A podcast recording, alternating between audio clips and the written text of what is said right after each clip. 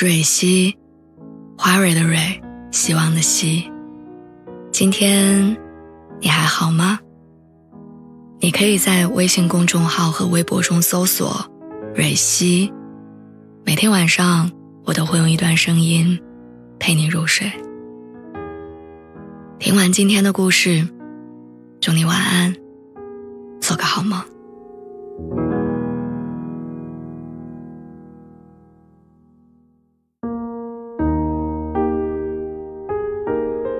那天我躲开朋友圈和微博大号，在没有人知道的微博小号里发了一句“我麻了”。我后来发现，在这个无人问津的天地里，之前的几个月我发了几十次“累了”，直到最近，累已经无法描述我的情绪和状态。我觉得我开始麻了。这个今年才火起来的词，准确地形容了我当下的状态，已经累了很久。但还是要继续生活，并且在这个过程当中，仍然会发生各种你不开心但又必须要接受的事情。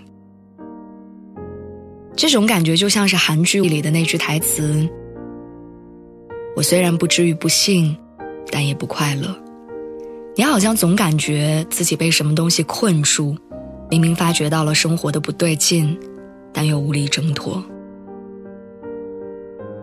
想旅行。发现目的地有疫情，想回家，听说要隔离，攒了几个月的调休，因为隔壁单元有情况，居家隔离十四天，就连喝杯酒、吃顿饭，都可能有风险。之后，人们的生活进入到了一种不由自己把控的状态。我的前同事在二一年的夏天离职回了老家，当时他说自己年纪不小，不想再漂了，想回家考个编制。再后来，考试接连推迟，在家备考做了大半年没有收入，于是他开始浏览当地的招聘网站，却发现老家的就业前景不乐观，岗位不多，薪资不高。本来想让生活踏实下来才回去，却又充满了不确定。事业进展不顺，家里人说要么你先成家，张罗着给他相亲，见了几个，要么他看不上人家，要么人家看不上他。我相信你也有过这样的经历，生活并不会像你想象的那样发展，尤其这些年的大环境下，更是充斥着各种不确定，就好像是被生活踩在脚下使劲摩擦，但你无力又无语。我认识几个长相俊俏的年轻演员，科班出身，能力不错，在他们的年纪怀揣着要做出一番成绩的梦想，却也碰壁。其中有一个朋友说，二零二二年到现在，他一个工作都没接到。年初有一个项目要去外地拍戏三个月，但收入只有几千块，合到每个月连吃饭钱都不够。他拒绝了，但很快有人接受了。总有人更豁得出去，更需要从逆境中站出来。我不知道你们是不是还记得二零零七年的快乐男生。苏醒、张远、陈楚生、陆虎，他们几个人到中年但一直不温不火的男歌手，在今年夏天组成了《快乐再出发》的男团，录起了综艺。没有偶像包袱，开心的趴在地上喝河水，互相吐槽、揭短，对往事一笑而过。沉寂了许久的他们，格外珍惜难得的复出机会。他们一起创作、唱歌、跳舞。